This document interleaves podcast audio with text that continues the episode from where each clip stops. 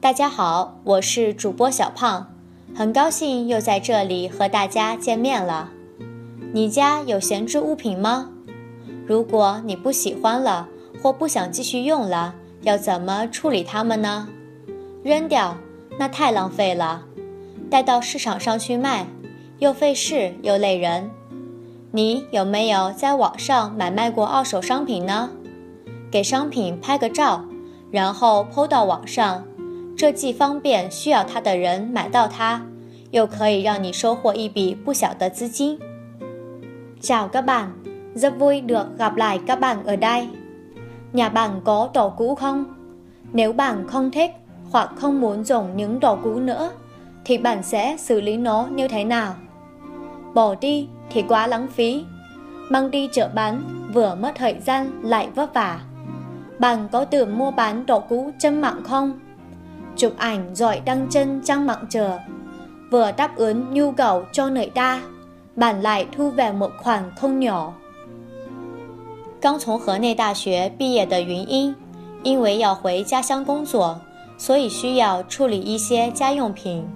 因为大多数物品都还挺好的，搬回家又太重，不值得浪费运费，所以 云英给物品拍了照片，然后上传到个人主页上优惠出售。果然，不出两天时间，全部闲置的物品都轻松处理完了。处理的闲置物品多种多样，从杯子、盆、椅子到电视机、冰箱、煤气灶等等，每件商品都卖得特别便宜，只有买入价的二分之一甚至五分之一。云英说：“虽然回血不多，但能把这些闲置卖给需要它的人，心情还是很愉快的。”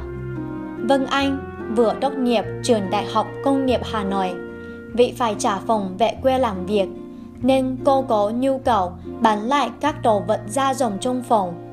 Do nhiều đồ cũng dùng được tốt, đem về nhà thì cần kèn, không bỏ tiền gửi xe, nên Vân Anh đăng ảnh lên trang cá nhân và giao bán với giá rẻ.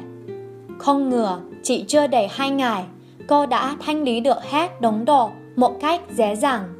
Tổ vợ bánh thanh lý hết sức đa dạng, từ cốt, chảo, ghé, cho đến những thứ đắt tiền, tivi, tủ lạnh, bếp ga. Giá mỗi món lại khá rẻ, chỉ bằng một nửa, thậm chí bằng một phần năm giá mua ban đầu. Vâng Anh cho biết, mặc dù tiền bán thu lại chẳng được bao nhiêu, nhưng thanh lý được cho người cần, vợ không lãng phí, lại cảm thấy thoải mái. 除了在个人主页上叫卖，很多人还在网上建立了专门交换和买卖二手商品的群。二手商品专卖群的管理员阮印说：“建立群是为了方便大家换物，避免浪费。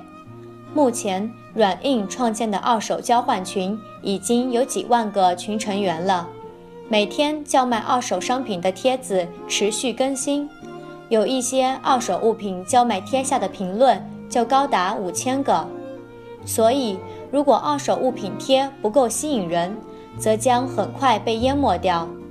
阮印说，这个群的群成员大多是学生和刚工作的人，当然群里也不乏公务员或收入高人群参加二手商品的交换和买卖。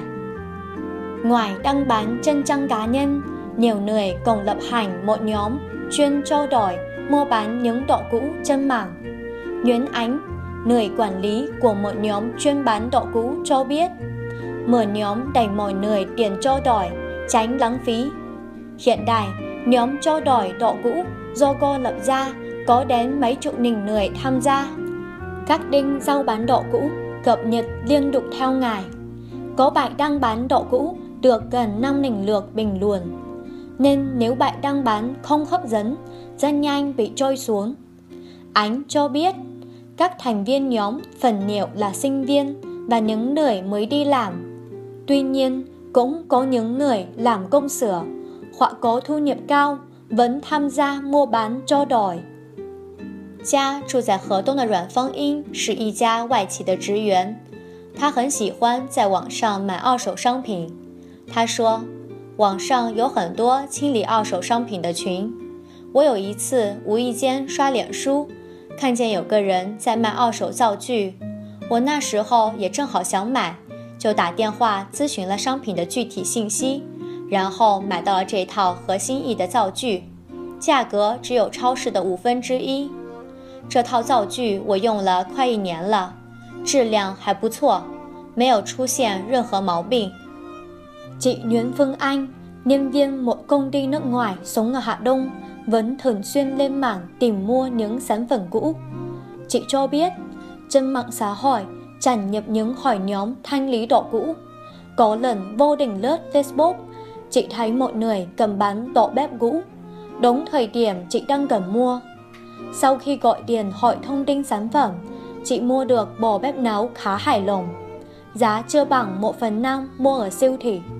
Chị Phương Anh đã sử dụng hơn một năm, nhưng các đồ vật vẫn đảm bảo chất lượng, chưa hư hại gì. 各位姐妹们，是不是都很喜欢买买买呀？无论是衣服、鞋子还是化妆品，喜欢就要买回家。 但买回家后用不了几次就不喜欢了，或不想用了。这时候，如果能将闲置物品卖出去，不仅给新欢腾出空间，又可以回一点血，这是极好的。Các chị em chắc có thích mua mua mua phải không ạ? Bất cứ là quần áo, giày hay đồ trang điểm, nếu thích thì phải mua về nhà. Nhưng vẫn chưa dùng mấy lần lại không thích, không muốn dùng nữa. Nếu có thể bán ra những đồ cũ, rộng ra không gian cho đồ mới, lại thu về một khoản vui lòng, đây cũng tuyệt vời. 但是有些人也会说，在网络上买卖二手商品是不可信的，因为很多人拍的商品照片非常模糊，看起来不真实，价高而质量却不怎么样，有的甚至叫价比产品价格高好几倍。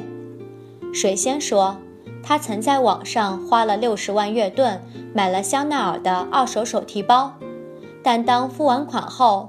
包拿到手上才知道自己被骗了，正品变成了假货，包的成色很旧，甚至还有一些污渍。从那次起，水仙就很少在网上买二手物品了。Tuy vậy, có một số người cho rằng bán đồ cũ online không thể tin tưởng được. Nhiều bản chụp ảnh ảo lắm, nên không thật, giá đắt nhưng chất lượng lại không ra gì thậm chí có thổi giá cao cấp nhiều lần so với giá trị của sản phẩm.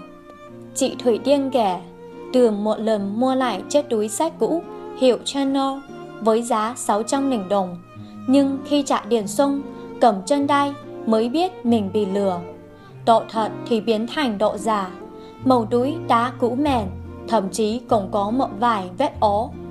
Cũng từ lần đó, Tiên không thường xuyên mua đồ cũ online 在网上买二手商品可以帮我们节约很多钱，但也存在一些隐患。你有什么小窍门能避免网上购买二手商品的风险吗？请与我们一起分享吧。 Mua đồ cũ online sẽ giúp người mua tiết kiệm được rất nhiều chi phí so với việc mua hàng mới, nhưng luôn tiềm ẩn một số rủi ro như chúng đo kẻ trơn Bạn có mẹo chọn nơi thế nào để hạn chế những rủi ro của việc mua đồ cũ online không? Hãy chia sẻ với chúng tôi nhé! 今天的节目就到这里，我们下周再见。Chương trình hôm nay xin tạm dừng ở đây. Hẹn gặp lại các bạn ở đoạn sau.